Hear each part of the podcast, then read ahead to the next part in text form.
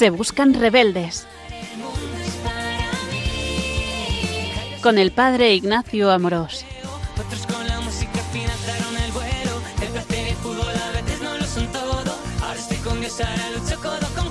Un cordial saludo a todos los oyentes de Radio María. Soy el Padre Ignacio Amorós. Hoy con la gracia de Dios continuamos con nuestro programa de Se Buscan Rebeldes, en el que intentamos dar a conocer más y mejor la belleza de nuestra fe católica. Y hoy continuamos con este segundo curso de nuestro programa de Se Buscan Rebeldes, que hemos llamado Tocar a Dios, los sacramentos de la Iglesia, los sacramentos de la Iglesia, la liturgia. Hemos estado explicando primero los sacramentos en general, hemos hablado cómo tocamos a Dios a través de cada sacramento y a través de ese signo material sensible se nos da y se nos transmite, se nos confiere la gracia de Dios. Son sacramentos instituidos por Jesucristo y que necesitamos para nuestra salvación, para nuestra felicidad, para el crecimiento de nuestra vida cristiana. Estuvimos hablando del bautismo y en el programa anterior hablamos del secreto de Dios, del secreto de Dios que es la Santísima Trinidad, y cómo Jesús nos revela su secreto y es que está enamorado del Padre y que ese amor entre el Padre y el Hijo y el Hijo del Padre es la persona del Espíritu Santo.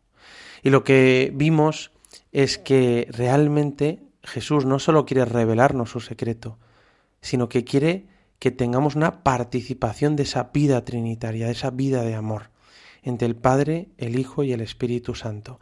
Y eso se nos da desde el bautismo.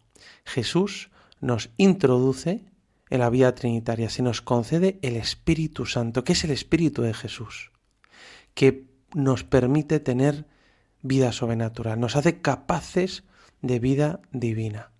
Y hablamos de cómo podemos hacer esos actos de fe, de esperanza y de amor sobrenaturales. Y hoy vamos a tratar de otro sacramento, que es el sacramento de la confirmación. Y vamos a ver por qué este sacramento es tan importante. ¿Verdad? Muchas veces se nos olvida, oye, el sacramento de la confirmación, bueno, lo puedes recibir o no. No, no, es, los siete sacramentos son necesarios para la salvación. Así lo, lo definió el Concilio de Trento y siempre ha sido así en la Iglesia, porque el sacramento de la confirmación además imprime carácter y nos da la plenitud del Espíritu Santo vamos a ver esa continuidad, ese Espíritu Santo, que es el Espíritu de Jesús. Por eso íbamos a hablar mucho del Espíritu Santo, eh, hablando del sacramento de la confirmación.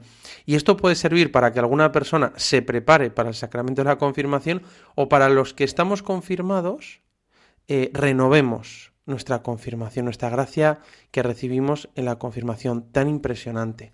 Y es esa conexión que hay entre el bautismo y la confirmación, y luego que nos llevará a la Eucaristía. Son los sacramentos de la iniciación cristiana, que siempre su unidad debe ser salvaguardada. Y esto se refiere a que estos sacramentos la iniciación cristiana tiene que haber entre ellos una unidad, ¿no? Porque el sacramento del bautismo es nacer, el sacramento de la confirmación es crecer, madurar, y el sacramento de la Eucaristía es el alimentarse. Cómo yo alimento mi corazón y mi alma con el amor de Dios hecho pan en la Eucaristía, lo veremos más adelante. Pero todo ello es un proceso, no es un momento puntual. Es por eso que se llama una iniciación cristiana y hay un ritual que se llama el RICA, lo llamamos el RICA, el ritual de la iniciación cristiana de adultos, que, que de alguna manera va llevándote por todas las etapas de forma preciosa hasta la plenitud de la vida cristiana. Y sería un auténtico atentado contra la vida divina que la vida sobrenatural que se siembra en el bautismo no creciese y se quedase congelada. No, está llamada a crecer. Este sacramento de la confirmación es necesario. Así lo vimos cuando hablamos de los sacramentos en el primer programa de este año. Vimos que hay siete sacramentos para cada etapa de la vida. Así lo explica el catecismo citando también a Santo Tomás. Y dice, bueno, ¿y por qué son siete los sacramentos? Dice, bueno, hay un paralelo entre la vida natural y la vida espiritual de la gracia. Catecismo en el punto 1210. Y de, en este mundo material nuestro tiene que ser espiritualizado y por eso los siete sacramentos corresponden a todas las etapas y momentos más importantes de la vida de cristiano. Nacimiento y crecimiento, curación y misión de la vida, se da una cierta semejanza entre las etapas de la vida natural y las etapas de la vida espiritual. Y por eso uno nace, bautismo, crece y madura, confirmación, se alimenta, Eucaristía, es sanado, penitencia y unción, se generan nuevos hijos, matrimonio y se gobierna la comunidad, orden. Por tanto, esto quiere decir que los sacramentos no son para momentos puntuales, sino que deben acompañarnos continuamente en la vida. Hoy vamos a ver el sacramento de la confirmación, y es el sacramento de la madurez cristiana. Y es en el que manifiesta cómo nosotros también crecemos en nuestra vida espiritual y en nuestra vida como hijos de Dios. A mí me gusta mucho pensar en este sacramento de la confirmación como el sacramento de los soldados de Jesucristo de, los testigos de Dios en el mundo, porque realmente te, te da las armas para salir al mundo y ser ese soldado de Jesucristo que tiene que instaurar el reino de Dios en el mundo, pero que es un reino de amor, de solidaridad, de paz. Y nuestras armas no son la violencia, ni el dinero, ni los honores. Las armas de un cristiano son dos, el Evangelio y la cruz. Muchas veces se ha dicho esto, ¿no? El Evangelio y la cruz son tus armas. Hace poco hicimos un retiro donde yo trabajo en mi diócesis y en la misa final del retiro con el obispo entregamos dos armas a todos los que participaron. Y era un evangelio y una pequeña cruz con Cristo crucificado, la cruz de la unidad, la que aparece con la Virgen a los pies recogiendo en una copa no la sangre de Jesús que, que se vierte su costado, que es la que llevaba Madre Teresa a Calcuta, y, le decíamos, el Evangelio y la cruz son tus armas y les bendecíamos, ¿no?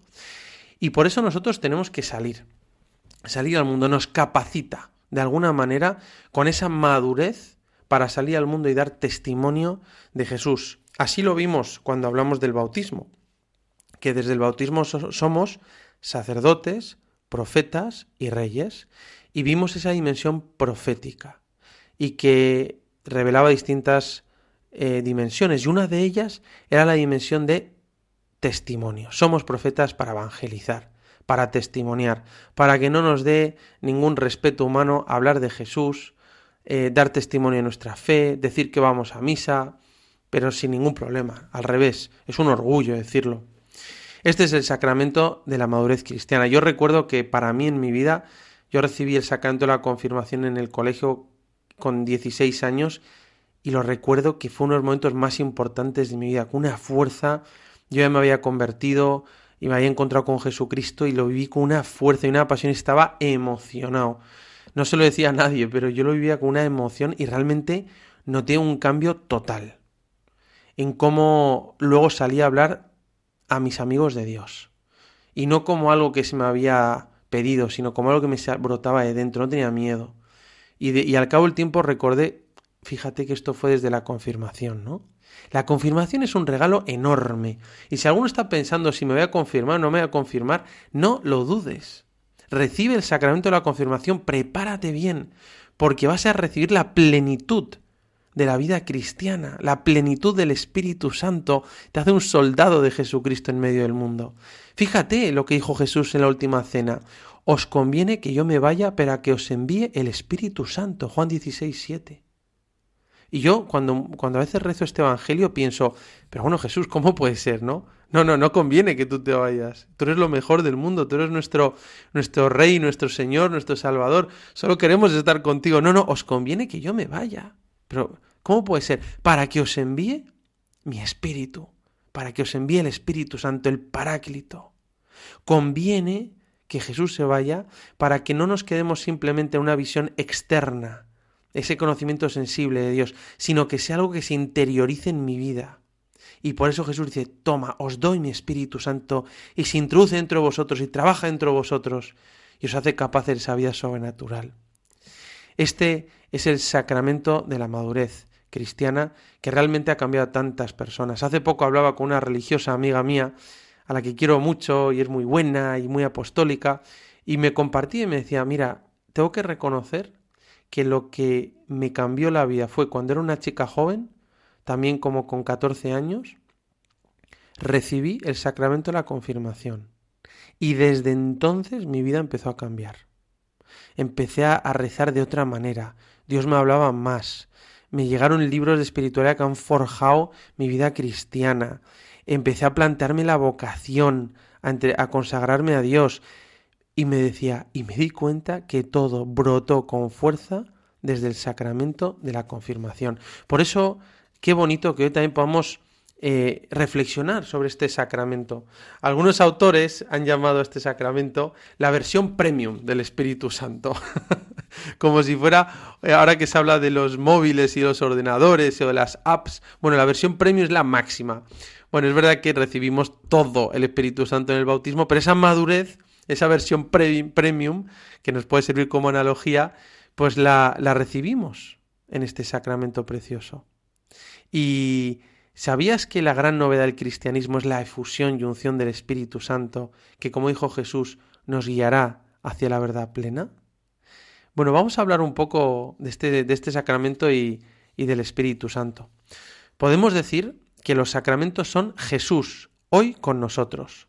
Como ya hemos recordado, sabemos que son siete y probablemente conocemos el significado o tenemos una noción, aunque sea básica, del bautismo, de la Eucaristía, de la confesión, del matrimonio, de la unción de los enfermos, del orden sacerdotal, pero falta uno. Y es el que hoy queremos hablar. Es quizás el gran ausente en la vida de millones de cristianos. Y precisamente por eso la vida cristiana se nos hace tantas veces cuesta arriba. Nos falta descubrir el inmenso valor e importancia del sacramento de la confirmación, que nos confiere una especial fortaleza del Espíritu Santo para ser testigos alegres y entusiastas de su amor, sin miedo a dar la cara por Jesús, con alegría, y nos convierte por la fusión del Espíritu Santo en otros Cristos, en otro Jesús que pasa entre sus amigos y compañeros de trabajo, sus amigos cuando van de copas, de fiesta en la familia, y es Jesús que pasa y lo hace a través de ti. El padre Raniero Cantalamesa, el cardenal ya, predicador de la Casa Pontificia, hablaba de cómo desde los comienzos de la Iglesia primitiva los apóstoles se dieron cuenta de que por sus solas fuerzas no podían realizar el ideal que Jesús les había propuesto, que era amar hasta dar la vida, ser dueños y señores de sí mismos, socorrer al necesitado, tener la fortaleza frente a la injusticia o, o a la tribulación, incluso el martirio. Jesús les había enseñado el camino del cristiano, que os améis los unos a otros como yo os he amado. Pero eso no bastaba. Ellos que habían oído todo de la boca del mismo Jesús, en el momento de la pasión no encuentran las fuerzas para poner en práctica sus enseñanzas. ¿Lo recuerdas? Cuando leemos la pasión. Sí, Jesús, si Jesús solo hubiera ofrecido unas bellas enseñanzas morales o solo se hubiera puesto de ejemplo, los apóstoles se habrían visto frustrados al no alcanzar la meta. Bueno, unas enseñanzas preciosas, llenas de amor, pero, pero no somos capaces. Y más que nada sería como una enseñanza moral que me aplastara, que me aplastaría. Pero Jesús no se quedó ahí. Como hemos dicho antes, en Pentecostés recibieron los apóstoles el Espíritu Santo, el dador de vida, que les llenó de valor, fuerza y capacidad para vivir el mandamiento del amor y anunciar sin miedo el Evangelio, anunciar sin miedo a Jesucristo y a Cristo resucitado. Porque como escribió San Pablo, que es una de mis citas favoritas de la Biblia, Romanos 5:5, que dice, el amor de Dios ha sido derramado en nuestros corazones por el Espíritu Santo que se nos ha dado. ¿Qué sucedió después de Pentecostés? El Espíritu Santo irrumpió en las almas de los apóstoles que, bautizados en el Espíritu, abrazaron una nueva vida, fueron guía para los otros e hicieron arder la llama del amor por Cristo en sí mismos y en los demás. Solo con este don de la gracia podemos llevar a cabo nuestra misión en la vida, igual que los apóstoles que no no encontraban valor para salir del cenáculo a hablar de Jesús, después de Pentecostés, de esas lenguas de fuego, todo cambió y encontraron esa fuerza, porque Jesús no simplemente nos dio un mandato moral o un ejemplo, sino que se dio a sí mismo su mismo Espíritu, el Espíritu Santo, el que nos hace capaces de tener esa vida de cristianos. El Espíritu Santo es para muchos el gran desconocido. ¿verdad? Porque se conoce al Padre, de alguna manera le tratamos, somos hijos de Dios, Él es el Creador, se conoce al Hijo, a Jesús, sí, le conocemos, le escuchamos, le vemos actuar en los Evangelios, nos fascina Jesucristo, pero el Espíritu Santo, ¿Quién es? Para la gran mayoría de los cristianos no pasa de ser la tercera persona de la Santísima Trinidad y a la vez un perfecto desconocido. Eso es desconocer el motor de nuestra vida cristiana, el Espíritu Santo. Por eso es tan importante redescubrir al gran desconocido, al Espíritu Santo, el Espíritu de Jesús. Como vimos en el programa anterior hablando del secreto de Dios, de la Santísima Trinidad, el amor entre el Padre y el Hijo es el Espíritu Santo. La Virgen María concibió a Jesús por acción del Espíritu Santo. No hubo intervención de hombre, sino que fue el Espíritu Santo, con el sí de María, quien hizo que Jesús se hiciera hombre. Por lo tanto, nuestra salvación comienza con la acción del Espíritu Santo, que hemos recibido en el bautismo y llevamos y crece y llega a madurez en el sacramento de la confirmación. Pero ¿cómo no vamos a querer recibir el sacramento de la confirmación? Este regalazo de Dios. Bueno, uno de los pasajes esenciales del Evangelio es la transfiguración de Jesús en el monte Tabor, donde Jesús manifiesta su divinidad a los apóstoles. La nube, imagen del Espíritu Santo, les cubrió con su sombra y entonces escucharon la voz del Padre que decía, Este es mi Hijo, el elegido, escuchadlo. Jesús mismo nos dijo que convenía que Él se fuera para que nos diera el Espíritu. Déjame leerte otra vez esta cita que me encanta. Dice Jesús, os digo la verdad, os conviene que yo me vaya, porque si no me voy no vendrá a vosotros el Espíritu Santo. En cambio, si me voy, os lo enviaré. Y un poco antes, en la última cena, también dijo Jesús, el Espíritu Santo que enviará el Padre en mi nombre será quien os lo enseñe todo y os vaya recordando todo lo que os he dicho. Realmente es este regalo, este don, por eso se llama el Espíritu Santo la persona don, regalo. El mayor regalo que podemos decir, que podemos recibir, perdón, es la persona amor que Dios quiere darnos y que entre en nuestro corazón y que trabaje en nuestra vida. La manifestación de la Iglesia suelen fijarla los padres de la Iglesia en el evento de Pentecostés. Los apóstoles se encontraban encerrados en el cenáculo, como veníamos diciendo, llenos de miedo, y de repente, dice el Nuevo Testamento, Hechos de los Apóstoles, capítulo 2, dice, de repente se produjo desde el cielo un estruendo, como de viento que soplaba fuerte, y llenó toda la casa donde se encontraban sentados. Vieron aparecer unas lenguas como llamaradas, que se dividían posándose encima de cada uno de ellos se llenaron todos de Espíritu Santo y empezaron a hablar en otras lenguas, según el Espíritu les concedía manifestarse. Es el fuego del amor de Dios representado por lenguas de fuego. Una de las formas en las que se utiliza imágenes, ¿no? Una de las imágenes que se utiliza para hablar del Espíritu Santo, pues es la nube, el agua viva, que, habla Jesús a la samaritana, pero una es el fuego, un fuego que quema y abrasa todos los corazones. El fuego del amor de Dios. Y son esas lenguas de fuego como una gracia transformadora. Dice el Catecismo de la Iglesia Católica en el punto 696 que el fuego simboliza la energía transformadora de los actos del Espíritu Santo. ¿No? Impresionante. Y de esta forma, los apóstoles son transformados radicalmente de estar encerrados en una habitación, como estábamos diciendo, salen a extender el amor de Dios por todo el mundo. Y todo eso por la acción del Espíritu Santo. De ahí que Jesús dijera esta frase que me encanta. Fuego he venido a traer a la tierra. ¿Y qué quiero si no? Que esté ardiendo. Sí, Jesús quiere quemar el mundo con el amor y la misericordia de Dios. Quiere quemar el mundo con su Espíritu Santo, que lo transforma todo. Quien hace que Jesús se encarne en cada cristiano, quien nos lleva a escuchar al Padre, quien nos va a enseñar todo y a recordar todo lo que Jesús nos enseña, es el Espíritu Santo, quien transforma nuestro miedo en confianza y valentía, nuestras lágrimas en alegría, nuestra angustia y congoja en entusiasmo y optimismo misionero. Es hoy un gran desconocido, y es el Espíritu Santo. Y en el sacramento de la confirmación lo recibimos en plenitud, porque es una inserción en el Pentecostés de Cristo. Este es el don del Espíritu Santo. Gracias Señor, porque hemos recibido este sacramento maravilloso, esa plenitud del Espíritu Santo. Y si no has recibido el sacramento de la confirmación, prepárate para recibir este don que Dios te da gratis. pero quiere que tengas esta plenitud de vida cristiana. Hacemos un momento de reflexión y continuamos en unos instantes.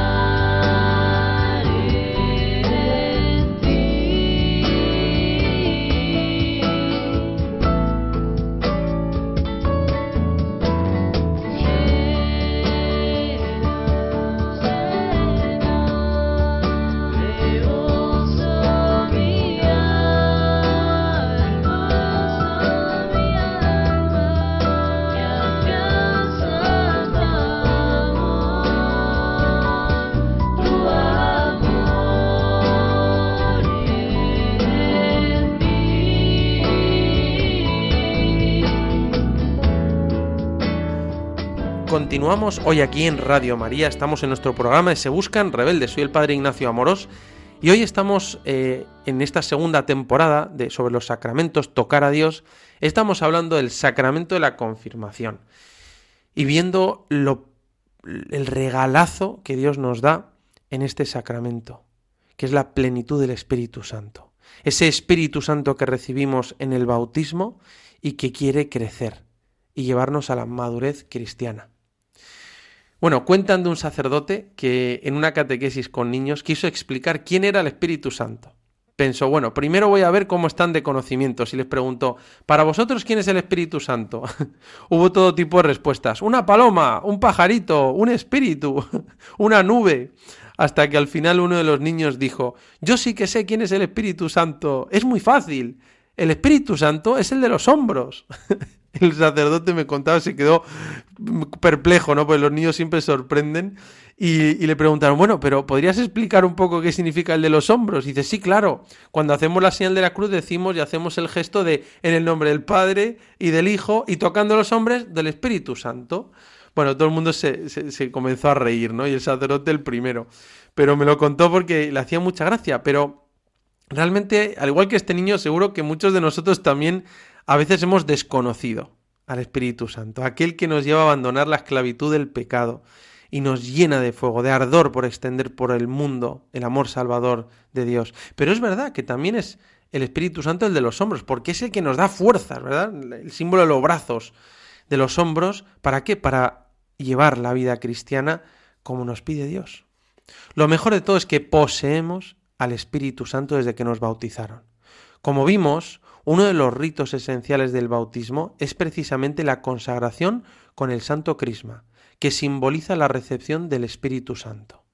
Desde ese momento, el Espíritu de Jesús, el Espíritu Santo, el Espíritu de Dios va actuando en cada uno de nosotros y llenándonos de vida sobrenatural. Y ahora nos podríamos preguntar, pero ¿es necesario entonces recibir el sacramento de la confirmación? Debemos contestar que sí, que es muy necesario recibir este sacramento de la confirmación. También lo llamamos crismación. Es cierto que no posee la misma necesidad que el bautismo, que es lo, más necesario pero sí es fundamental para madurar en la vida cristiana con el auxilio de Dios. Fíjate cómo lo enseña el catecismo, una manera preciosa, en el punto 1285. Te invito a leerlo. Dice, la confirmación es necesaria para la plenitud de la gracia bautismal. En efecto, a los bautizados, el sacramento de la confirmación los une más íntimamente a la Iglesia y los enriquece con una fortaleza especial del Espíritu Santo. De esta forma, quedan obligados aún más, como auténticos testigos de Cristo, a extender y defender la fe con sus palabras y sus obras. Fíjate qué bien lo expresa el catecismo, lo que estábamos hablando antes, y es la plenitud de la gracia bautismal. Una fortaleza especial del Espíritu Santo te une más íntimamente a la Iglesia y, me encanta la última parte, soldados de Cristo, ¿verdad? Y nos hace auténticos testigos de Cristo para extender y defender la fe con sus palabras y con sus obras. ¿Cuántas veces nos está pasado Hemos comprobado en nuestra vida y en la de otros cristianos, amigos nuestros, que no éramos capaces de decir en público que éramos cristianos, o de bendecir la mesa en público, o en un restaurante, o de hablar de Jesucristo. Pero después de recibir el sacramento de la confirmación, no solo hablamos de Dios con naturalidad y nos decimos cristianos en medio de la calle, sino que nos llena un fuego interior que nos impulsa inevitablemente a compartir el amor de Dios con obras de caridad y también con las palabras. A veces no sabes cómo eres capaz de hacer lo que haces o decir lo que dices. Es el Espíritu Santo operando en nosotros con sus dones y con sus frutos. Yo recuerdo, como me decía un joven estudiante, que se confirmó ya en la universidad y, y me contó lo que le transformó el sacramento de la confirmación. Me dijo, la mayor transformación fue en mi oración personal y en que empecé a decir en mi clase que sí, que yo era cristiano, que era católico, que iba a misa y que era que, que Jesucristo era el centro de mi vida y que me ayudaba a ser mejor persona y, y, vamos, sin ningún tipo de complejo, ¿no? Me encantó, me encantó. O una joven también que me decía cómo después de recibir la confirmación y de hacer un retiro, le cambió absolutamente la vida. Y hablaba de cómo Cristo reina y cómo había tenido ese encuentro con Cristo. Esta es la fuerza del sacramento del, de, perdón, del sacramento de la confirmación que estamos tratando en este programa. En el sacramento de la confirmación, el Espíritu Santo confirma en nosotros lo que comenzó a obrar en el bautismo y nos conduce a la perfección de la alegría cristiana. Nos enriquece con una fortaleza especial, con la recepción en plenitud del gran protagonista de nuestra felicidad, que es el Espíritu Santo que es el que nos va a hacer felices aquí en la tierra y para siempre en el cielo, y para convertirnos en los mejores testigos de su amor por el mundo entero. En este sentido, sí, el Espíritu Santo es el que nos da la felicidad ahora en esta vida y para siempre en el cielo. Por eso me gusta que una de las formas con las que se habla del Espíritu Santo es el agua viva. Es el agua viva, ese agua que le promete Jesús a la samaritana para que no vuelva a tener sed aquella agua que le va a saciar por completo, es el Espíritu Santo, porque sólo puede saciar nuestra sed infinita de amor y felicidad, el amor infinito, incondicional y misericordioso de Dios, que es el agua viva del Espíritu Santo. Como no somos solo corporales o solo espirituales, sino corporales espirituales, una unidad sustancial, como hablamos ¿no? en la charla de sacramentos, Necesitamos no solo saber o conocer de forma intelectual, sino también percibir, notar y experimentar que recibimos la plenitud del Espíritu Santo con sus dones. Por eso, la parte esencial de la confirmación es la unción en la frente con el óleo santo. Y que, y, perdón, y lo que la unción designa, el sello espiritual que imprime carácter para siempre, es como si fuera un tatuaje en el corazón. Así nos lo recuerda el catecismo. La unción en el simbolismo bíblico y antiguo posee numerosas significaciones. El aceite es signo de abundancia y de alegría, purifica y da agilidad, la unción de los atletas y de los luchadores. Es signo de curación, pues suaviza las contusiones y las heridas, y el ungido irradia belleza, santidad y fuerza. El crisma es un óleo con perfume, un, un, óleo perfumado, a diferencia del óleo de los enfermos o del óleo de los catecúmenos o de la unción prebautismal, que es solo óleo, en cambio, el crisma es un óleo perfumado. Y esa dimensión del perfume subraya eh, ese irradiar a Cristo, el bonus odor Christi que decía San Pablo. Uno se echa colonia para oler bien y que así nuestra presencia sea agradable a los otros. Por eso, además del aceite, el perfume, los tres sacramentos que imprimen carácter.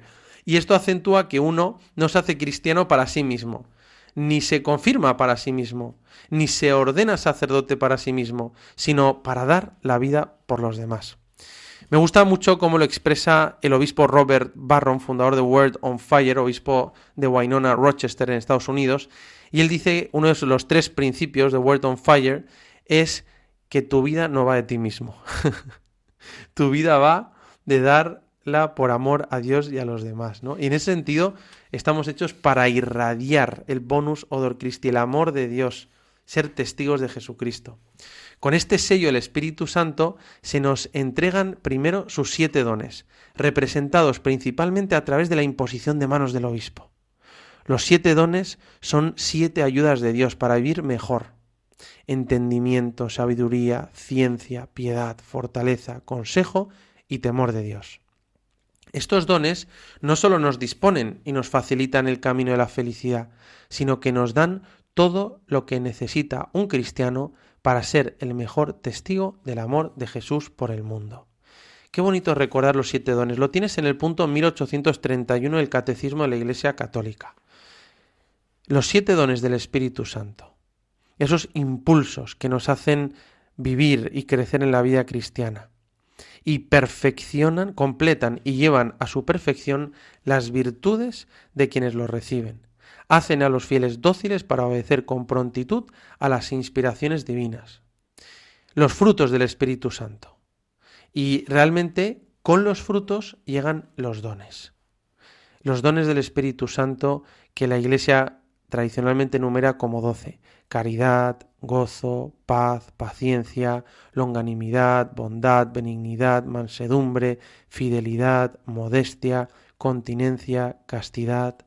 Qué bonito que cuando uno se va a confirmar recuerde esto del Espíritu Santo, que ha recibido en plenitud, y es los dones y los frutos del Espíritu Santo. Yo, por ejemplo, te voy a decir alguna pista a alguno. Por ejemplo, el don del temor de Dios, que me gusta verlo como, como sabemos que es el principio de la sabiduría, pero dice, el temor de Dios es como decirle al Señor, Señor, me da miedo a perderte. Ese es mi temor, perderte. Como decían los santos, lo único que tengo miedo es a pecar.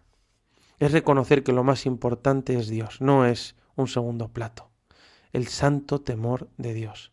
El don de piedad que te ayuda el Espíritu Santo a tener una relación, pues la mejor relación de, de un hijo de Dios con su Padre Dios, ¿no? Y la persona piadosa es la persona que sabe convivir a todas horas con, a todas horas con Dios. El don de piedad, el don de, el don de consejo que te ayuda a tomar decisiones importantes en tu vida, a recibir con humildad los consejos de los demás y a saber aconsejar a aquellas personas que quieres, el don de consejo, de tomar buenas decisiones, el don de fortaleza que te hace capaz de lo que sabes que no eres capaz, no puedo perdonar a esta persona que me ha hecho daño, a esa tía que me ha hecho una jugada. Bueno, dame, Señor, el don de perdonar, de levantarme de la cama cuando no puedo. Y eso te hace humilde porque se lo tienes que pedir a Dios. Como decía San Agustín, dame lo que pides y pide lo que quieras.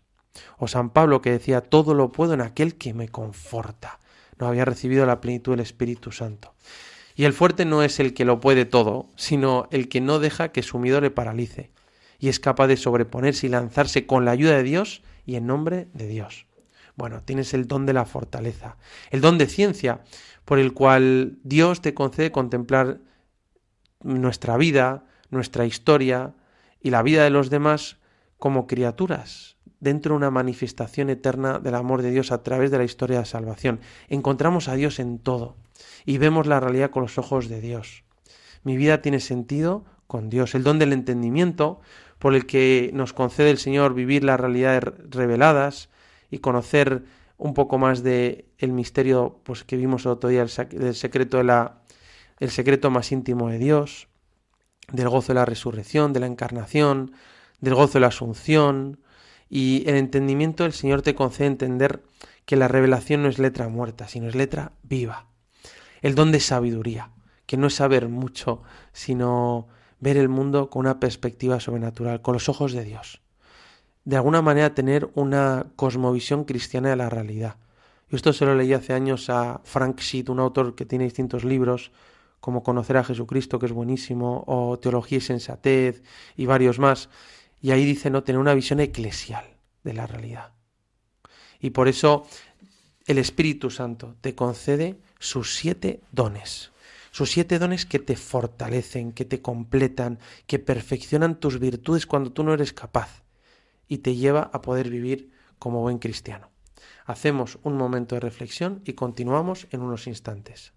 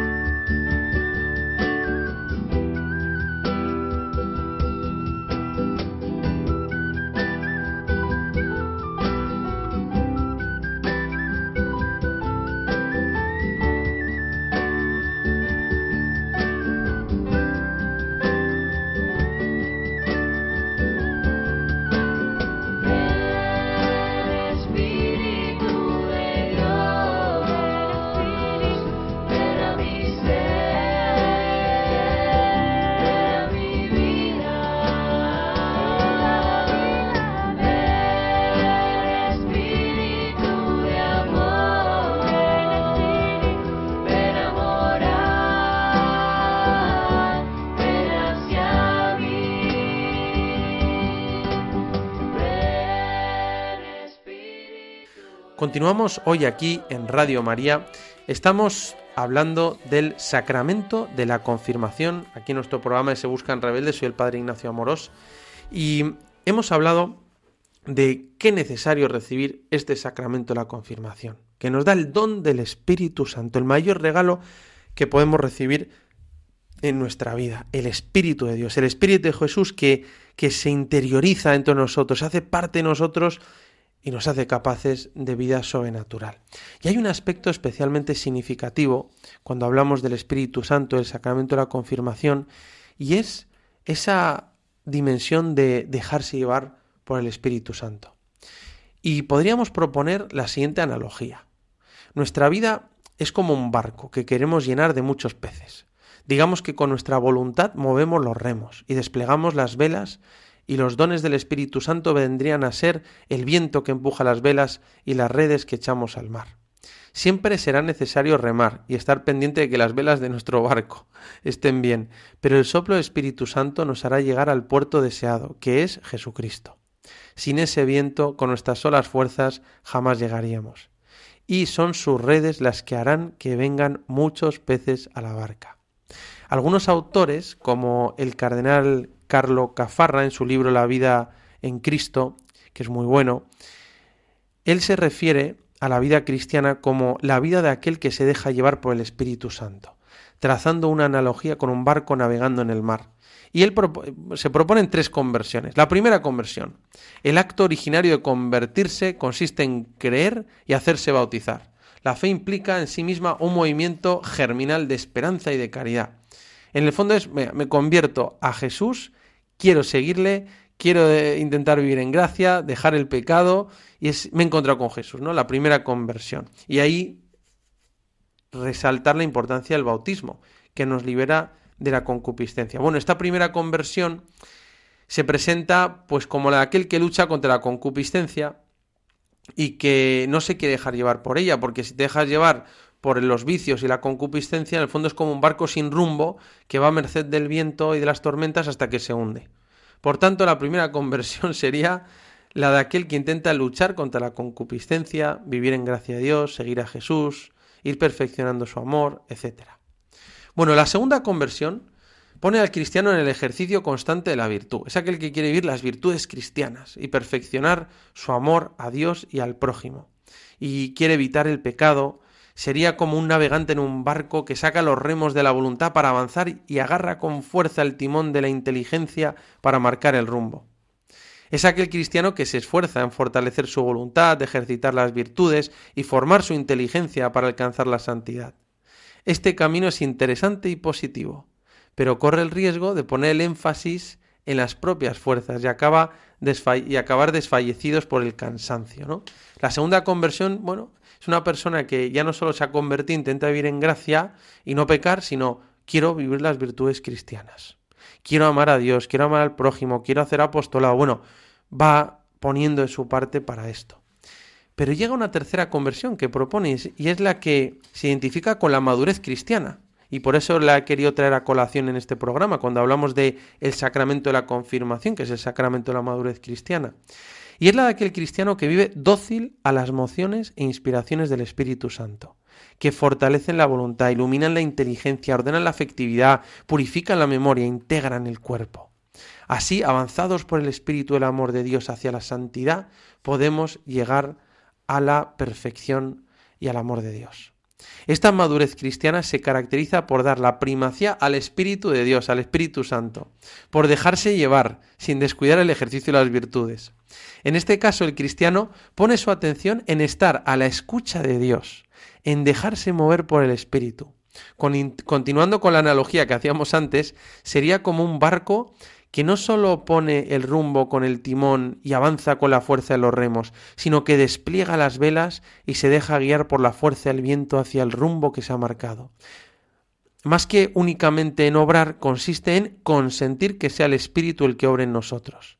Sin querer caer en un quietismo, la madurez cristiana, a la que nos llama el sacramento de la confirmación, se traduce fundamentalmente en dejarse llevar plenamente por el Espíritu Santo porque como escribió San Pablo en Romanos 8, los que se dejan llevar por el Espíritu de Dios, esos son hijos de Dios.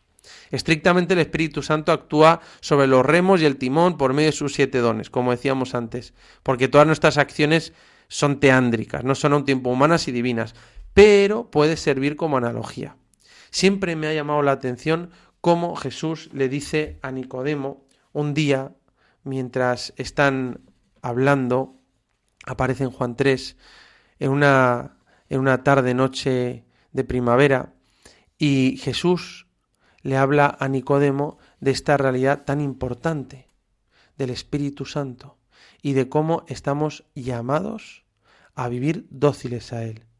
Y Jesús le dice y le, y le recuerda que el viento sopla donde quiere y va de un lado y no sabes de dónde viene y a dónde va. Y dice, así son los que se dejan llevar por el Espíritu Santo, los hijos de Dios. Por tanto, este camino que estamos hablando de docilidad al Espíritu Santo se resume en vivir y dejarse llevar por el Espíritu, ser dóciles a las inspiraciones del Espíritu Santo. Y cuando aceptamos y acogemos una moción del Espíritu Santo, detrás de ella vienen muchas más. En cambio, cuando la rechazamos, perdemos las inspiraciones que seguirían a esa moción. En el curso normal de la providencia de Dios, una gracia prepara la otra. Ese es el significado de las palabras de Cristo cuando dice, al que tiene se le dará y tendrá en abundancia, pero al que no tiene se le quitará incluso hasta lo que tiene. Es decir, la confirmación nos predispone con amabilidad a decir que sí al Espíritu Santo, a las numerosas sugerencias que nos hace a lo largo del día. Ayuda, trabaja, recoge, perdona, sirve, sonríe, disculpa, descansa, piensa en el bien del otro. El gran regalo de la confirmación o como decíamos, como decimos en teología, la gracia de la confirmación, perfecciona el bautismo con la fusión especial del Espíritu Santo, como fue concedida en otro tiempo a los apóstoles el día de Pentecostés, hoy, ahora a nosotros. La confirmación da crecimiento y profundidad a la gracia bautismal. Por lo tanto, como decía Santo Tomás de Aquino, la confirmación nos lleva a la, madurez cristiana. En el fondo lo que muestra la confirmación es una concepción dinámica de la vida sacramental, como decíamos al principio del programa. La gracia bautismal ya es perfecta, pero el ser humano ha de ir madurando y recibir esa versión premium ¿no? del Espíritu Santo. La confirmación es el sacramento necesario que hace crecer y da profundidad al gran tesoro que recibimos en el bautismo y que ahora es perfeccionado. Se podría decir que la confirmación es la hormona de crecimiento del cristiano, que hace que nuestras virtudes humanas y sobrenaturales crezcan y se desarrollen. Hay un ejemplo que siempre me ha gustado de manera particular y es el ejemplo de Santa Teresa de Calcuta, fundadora de las Misioneras de la Caridad. Y ella cómo vivía esta docilidad al Espíritu Santo. Ella nació, como sabemos, en Albania en 1910 y a los 18 años decidió seguir la llamada de Dios para ser religiosa misionera en la India. Después de nueve años como religiosa de las hermanas de Loreto, las irlandesas, en Calcuta, se fue preparando para hacer los votos perpetuos. Ella deseaba ardientemente pertenecer completamente a Jesús, para siempre, y renovar su entrega total a Dios, comprometiéndose de forma esponsal para el resto de su vida. En 1937, Madre Teresa pronunció sus votos perpetuos de castidad, pobreza y obediencia, por lo que se convirtió en Madre Teresa, de hermana Teresa a Madre Teresa, como sería ya conocida durante toda su vida. Y ya le encantaba decir que el día de los votos perpetuos podía ya afirmar suya para toda la eternidad. Lo más destacable de esos años en, la vida de Madre Teresa en Loreto fue su vida de oración y su cercanía a Dios. Su unión con Jesús crucificado se plasmaba en vivir con alegría los sufrimientos del día a día. Con el paso de los años, Madre Teresa continuó su trabajo como directora del Colegio St. Mary's como religiosa Loreto y que compaginó con visitas a los slums, a los barrios marginales de Calcuta. Ella deseaba amar a Dios como nunca antes había sido amado e intentaba descubrir nuevas formas de expresar su amor a Jesús. Decía Madre Teresa, quería dar a Dios algo muy hermoso deseaba ofrecer su vida a Dios sin reserva, sin guardarse nada, y anhelaba un compromiso para que reinara en ella únicamente el deseo de agradar a Dios y cumplir su voluntad hasta en el más pequeño detalle. Dios había encendido en el alma de Madre Teresa un gran deseo de amor, y quería regalarle algo a Dios, quería tener un regalo por esas por esos votos perpetuos. Y entonces quiso realizar una locura de amor, como decía ella, que es un voto privado. Ese voto privado consistiría en comprometerse a cumplir siempre la voluntad de Dios, a ser dócil al Espíritu Santo y a cumplir lo que el Espíritu de Dios le pidiera, hasta en el más mínimo detalle de su vida. Por eso, en abril de 1942, Madre Teresa, en una carta al arzobispo Perier, le explica y le dice, hice un voto a Dios obligándome, bajo pena de pecado mortal, de dar a Dios todo lo que me pidiera, de no negarle nada. Este era el gran secreto que escondía todo en Madre Teresa, como ella misma afirmó, y la clave para comprender lo que sucedería después en su vida hasta su muerte en 1997. O sea, su relación íntima con Dios le llevó a realizar esta locura de, amor y se obligó a, que, a guiarse únicamente por la voluntad de Dios. Es decir, detrás de su actividad exterior, que es muy conocida, tantas casas de misioneros de la en todo el mundo cuidando enfermos, sacando gente de la calle, detrás de tanta actividad exterior se esconde, se esconde la fuerza religiosa de una gran santa que vivió una experiencia espiritual intensa con Dios en lo íntimo de su corazón. Madre Teresa era una apasionada de Dios y la razón de ser de su vida fue agradar a Jesús, vivir dócil al Espíritu Santo. Bueno, este compromiso de amor era la base de toda su espiritualidad y es probablemente lo que hiciera extremadamente dócil a ella a las mociones e inspiraciones del Espíritu Santo. Imagínate, yo, me lo, lo he pensado muchas veces, tantos años Madre Teresa cumpliendo lo que Dios le pedía hasta en los más mínimos detalles, le habrían convertido en un instrumento completamente obediente para que Dios pudiera realizar su obra en ella. El Espíritu Santo podía usar a Madre Teresa como quería y hacer maravillas. Y esto, decía Madre Teresa, es el secreto que esconde todo en mí. Este voto privado de dar a Dios todo lo que no, todo lo que me pidiera, de no negarle nada, bajo pena de pecado mortal y por eso siempre hizo la voluntad de Dios. Y por eso fundó las misiones de la caridad. En el fondo, decía ella, quería ser un lápiz en manos de Dios, para que Él pueda escribir lo que quiera. Se dejaba guiar por el Espíritu Santo. Este es el camino del cristiano que especialmente se nos marca desde el sacramento de la confirmación. Fortalecidos por el Espíritu Santo, vivir dóciles, dejarse llevar por el Espíritu Santo. Y para terminar quería compartir contigo cuáles son los efectos que produce el sacramento de la confirmación. Bueno, yo te, los voy a enumerar como los eh, señala el catecismo, que me parece que es muy sugerente. Y dice, uno, nos introduce más profundamente en la filiación divina que nos da la fuerza y seguridad de ser hijos de Dios. Esto lo hablamos al principio del programa, nos introduce en la Trinidad, en la unión con Dios. Dos, nos une más firmemente a Cristo, porque es el Espíritu de Cristo. Tres, aumenta en nosotros los dones del Espíritu Santo, como hemos ido explicando. Cuatro, hace más perfecto nuestro vínculo con la Iglesia, nos une más a la Iglesia. Y lo normal es que después de la confirmación estés más dentro de la Iglesia y participando más de la Iglesia. Y quinto, nos concede una fuerza especial para difundir y defender la fe mediante la palabra y las obras como verdaderos testigos de Cristo, para confesar valientemente el nombre de Cristo y para no sentir jamás vergüenza de la cruz. Bueno, todos los efectos del sacramento de la confirmación en el fondo es adquirir esta versión premium del Espíritu Santo, como la madurez y la plenitud de la gracia bautismal, y que necesitamos para ir creciendo en nuestra vida espiritual. Con esta ayuda podremos amar más y mejor.